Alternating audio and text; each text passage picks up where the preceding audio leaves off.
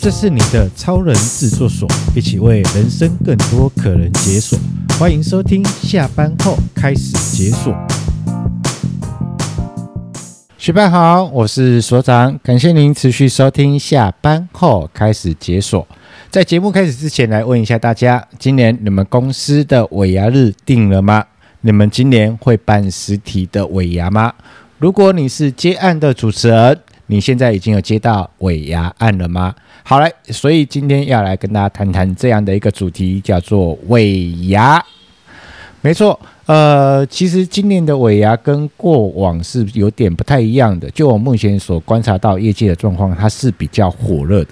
呃，可以大概能理解了，因为过去的两三年呢，因为疫情的关系，其实公司行号比较不太会办实体尾牙，大部分是要么办线上，要么用其他的方式去处理了。那因为避免群聚感染嘛，所以就没有办尾牙。而今年呢，因为其实疫情对我们影响已经不太大了。那过去的两三年没办实体尾牙，今年呃想尽任何办法，大部分的公司行号都会决定一件事情，今年一定要来办实体尾牙做这件事情。所以呢，呃，目前业界只要过往你有接尾牙案的主持人，而且呢你的状态都还不错，颇受厂商的信任跟喜欢的，大概啦在十月底。或者是在十一月初，你的日期就尾牙档期的日期，应该都是会被切走的。像我在十一月份的时候，十一月初啦，我的档期也都被切走了。这个告诉大家什么事情呢？如果你是一个接案的主持人，太好了，因为你新入手解锁企业尾牙的一个机会来了。那关键是什么？你准备好了没有？那该怎么准备？让你的厂商啊，甲方爸爸可以信任你，可以处理好他们的尾牙。如果你大概耳闻呐，有可能呢，公司的过往的尾牙应该都是找自己员工的，那你也不担心。为什么？因为我在之后的节目里面呢，会跟大家分享，如果是同仁自己来接尾牙主持，该注意什么？该怎么准备？该怎该怎样去处理尾牙的资讯？那晚一点都会呃后面的节目会跟大家讲。那今天我们最主要来 focus 在接案主持人这一块，因为我觉得今年的接案的主持人真的呃过往比较经验薄弱的，真的是大有机会，因为今年的尾牙真的会旺旺旺的。那当然，如果你们今年的公司啊尾牙日期还没有定好，那可能真的很危险了，因为餐厅有点难找了。我必须得说，可能要用其他的形式去做处理。那日日期已经定好了，餐厅也找好了。然后还还没有确定要不要找外邀主持人，那这个时候你可能也要稍微去思考一下，因为呃，在这个过程中，有经验的主持人其实档期就几乎都会被敲走了。那么你要有个心理准备，就是你可能要找一个新的主持人、新的合作主持来做这件事情。好，来跟大家分享一般企业活动，尤其是尾牙活动，尾牙主持人怎么来的？通常分这两种，因为呃，在办尾牙的时候，公司规模大，有福委会来做整个统筹规划做这件事情。那公司规模没那么大的时候呢，就会有一个尾牙筹办小组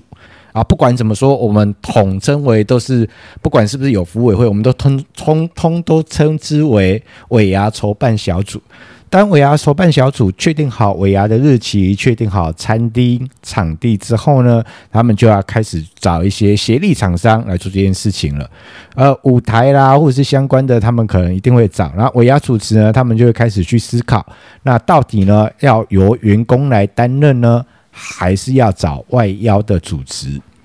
我的经验值啊，就我所知道的，我的经验值。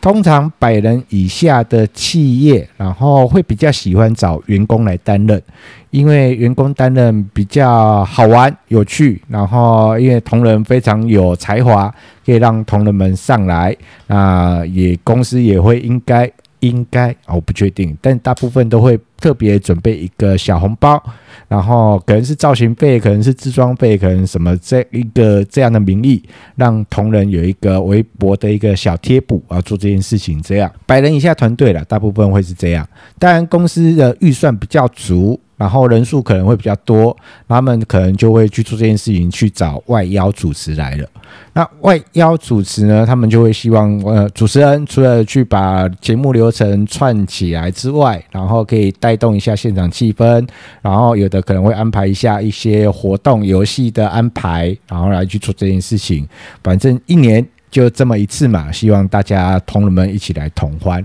所以呢，我们会来跟大家谈谈这个东西，就是一般啊，我们的尾牙筹办小组他怎么去找到尾牙主持人的？那如果你是准备接案的，你可以稍微思考一下，在这个面向里面，你有没有一定的资源跟管道可以接触到尾牙筹办小组？首先呢，第一个会跟大家分享的是熟人推荐。尾牙筹办小组的成员呢，可能会从他们小组成员里面去讨论。那当然，如果以前有合作过的外邀的主持人，当然他们就会从合作过的外邀主持人先优先找嘛，因为毕竟信任、熟悉、知道状况。那如果是没有合作过的，有太多不确定的因素，OK。所以呢，一般来说啦，他们会找熟人推荐，就是问问看尾牙筹备小组的同仁们有没有人认识的。所以呢，你的同学、同事、朋友里面，我说的同事叫前同事 哈，OK 啊，前同事、朋友，然后同学里面啊，刚刚好有人是尾牙筹办小组的，然后刚刚好他对你的印象连接就是你能主持，那说不定你就会接到他的赖讯息了，接到他的电话了。OK，好嘞，第一个是熟人熟事，那第二个呢，会来自于所谓的活动相关的协力厂商。什么叫活动相关的协力厂商？比如说做音响的、做舞台布置的，然后做所谓的大概啦，都大部分都是音响或是舞台布置的。然后因为他们就会问问看啊，问问看，那就是有没有认识熟识的一个主持人，请他们可以帮忙转介绍或者是转推荐这件事情。这样，当然还有另外一个就是同行啦。就是同为主持人的，因为你可能你的档期不行了，那可能厂商也会邀请他，能不能就是找啊协助帮忙找一下主持人这样。像今年我已经转借两个尾牙案出去了，因为真的我的档期就被接走了，我也没办法接了，那我只能就转转给别人了。但这个过程中，想要告诉各位这件事情，不管是熟人推荐还是活动厂商，我觉得最重要的一件事情就是你的人脉信任，不是我知道你能主持就可以，而是我知道你真的能搞定主持。尤其是像活动厂商哦，他要去转，不管他要统包做这件事情，还是要转推荐这件事情，他要推荐出去的主持人是绝对不能搞砸的，因为尾牙那一场就一年就那么一次的大型活动，那个主持人如果不小心搞砸了，那尾牙筹办小组的窗口承办人员会被骂死哈，所以他绝对找出去的尾牙主持人都是不能搞砸的，所以呢，各位。讲到边呢，帮我去思考一下，想一下，如果是接案主持人，那在你的朋友、同学、同事里面啊，在这样的相关的人际圈里面，你有没有给他们一个印象，就是你能主持啊？你在台上主持是没问题的，是 OK 的，是可以接受的，有没有这样的一个新人标签在？那如果你是已经本来就有在接案的活动主持人，那么这些相关的配合的厂商里面，他的主持人名单里面有没有你的名片？有没有你的联络方式？当他们需要活动主持人的时候，有没有直接去连接到你？所以在人脉信任这件事情是很重要的。那不太清楚，那详情呢，可以回听哦，第三十六集所长妈妈的三十六集有在谈这件事情，到底主持人都是怎么样接到案子的？那第三种。除了第一种、第二种之外，还有第三种。第三种就是所谓的网络搜寻。当呢，呃，所谓的尾牙筹办小组啊，前面两个也用尽任何办法，在他有限的状态之下，用尽任何办法，真的还找不到主持人了，那他可可可能就会再做第三件事情，就是叫网络搜寻了。所以在网络搜寻的这一块，那你可能自己要想一下，你有没有在经营 FB、IG 或者是 YouTube 之类的，然后在网络上搜寻所谓的尾牙主持，或是找主持这件事情，能不能找到你的相关页面？讲到这边。接案大部分分成三种来源：熟人推荐、活动厂商，然后跟网络搜寻。如果你是一个刚入行的主持人，或者是你打算进入到所谓的活动主持这件事情的时候，在这三个面向好，请你稍微再趁这段时间赶快去思考一下，这在这三个面向里面，你有没有相关的管道？有没有相关对应的布局？没有，赶快去做，趁现在。赶快去处理，因为有些东西是要慢慢去铺陈的，它才会有看到效果的。好，那如果你真的有那么好，呃，这么幸运的哦，说幸运的，对啊，也可以算是，就这么幸运，今年真的会尾牙非常的旺了，然后刚刚好就让你就是啊，有有一些管道，有一些渠道真的找到你，但是你的尾牙主持真的比较薄弱，那我觉得很薄弱没有关系，但是你要先把你的履历。你的主持履历先把它准备好，就跟我们求职工作一样，要写一个求职履历，都是一样意思的。那怎么样去准备你的履历啊？书面资料出去的时候，让你的厂商可以比较快的愿意来挑你这件事情啊。首先有三个东西是各位要开始去做处理的，第一个。你的履历里面要有你一个形象照，不要你随便拍的一个大头照，呃，最好去准备一个形象照，能够全身的是会是最好的，全身的一个形象照，OK，然后包含你自己本身的一个个人的基本资讯啊，包含到你的身高啦，然后有的会写上体重啦，然后包含到呃这这些你有关于个人，就看着你就大概知道可以看到你的状态的，OK，这些基本的资讯。那有的会写上学历，那因为有的厂商他会可能会需要的是要有双语主持的，比如说中英文的，那比如说有的厂商要需要能够讲台语的啊，有的人希望可以做些什么，可能要会日文的。然后如果你有这样其他的第二种语言，那是一个加分项，这个也把它写上来好吗？好，来，这是第一个基本的，应应该都要有。然后第二个就是你过往的主持过的所有的活动，就把它罗列下来。你主持过，曾经有主持过什么样的类型的活动，就把它罗列下来。那主持经验比较丰富的，他可能就会按照年份表来排列哦，什么一一。一零六、一零七、一零八，然后年份表来做这样的排列。那把你活动的所有的活动名称哦，都把它写上去。主持过的那厂商有些时候会看这样的活动名称，大概也能够知道那你的比较擅长的活动主持的类型会是什么。OK，那这边呢要做一个提醒：如果你的活动主持履历里面呢，有一些比较特别的，或者是比较重点的，或者是有一些大型活动的，请你一定要标示。比如说，你有去主持到某单位的什么跨年活动，或是某单位的云游会，这种比较是户外的，或是一些比较大型的，而不是只有一般的婚礼的这种大型活动。那你就一定要标色，让他们看得到，OK？然后不要全部夯不啷当的写的都是，呃，都是同一种活动类型，都写的都是婚礼的，然后有一些不同单位的，呃，社服单位也好，或者是不同的企业单位啊，什么开幕式啊，或者是这种不同的活动，然后就把它标色，然后标上去，这样好。然后第三个要有的是有活动照片，一定要放活动照片，然后活动照片请那个版面哦，就是那个照片要慎选，不要。尽量不要去找那种摆拍的。什么叫摆拍？就是可能你在空档休息时间拿着麦克风，然后对着对景对对着背景板这样，然后就拍一个好像感觉你有在主持的那个照片，那个叫摆拍啦。最好的方式是你正在主持中所拍下来的照片。最好的方式，你在主持中可能上面有长官的，然后上面可能有在做活动的、做游戏的，就是在主持现场 ING 中拍下来的照片，那会是一个比较好的选择。因为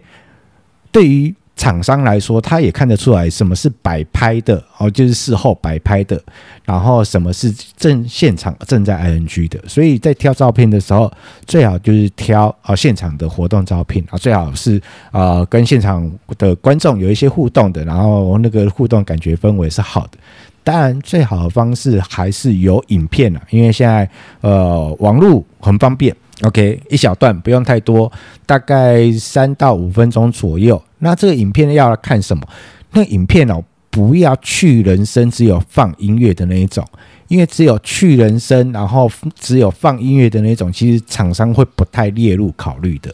厂商要听的是什么？影片。好，各位去帮我想一下，如果厂商他们要听的是什么？他要听的是你的口条，他要听的是你的声音，要听的是你在主持活动现场那个情绪。那个状态，所以如果你有主持影片的话，就把它放上去。那如果真的主持经验也比较薄弱一点点，那我就是新手嘛，然后我才刚要切嘛，然后我的活动影片也比较少一点点嘛，那怎么办？没有关系，你可以录一段三分钟的自我介绍。我刚刚有说了，厂商看影片最主要是要听你的口条，要听你讲话的情绪、语调那个状态。那都没有活动现场主持影片，那就录一段你的三分钟的自我介绍影片。最好的加分项是什么？就是客户回馈，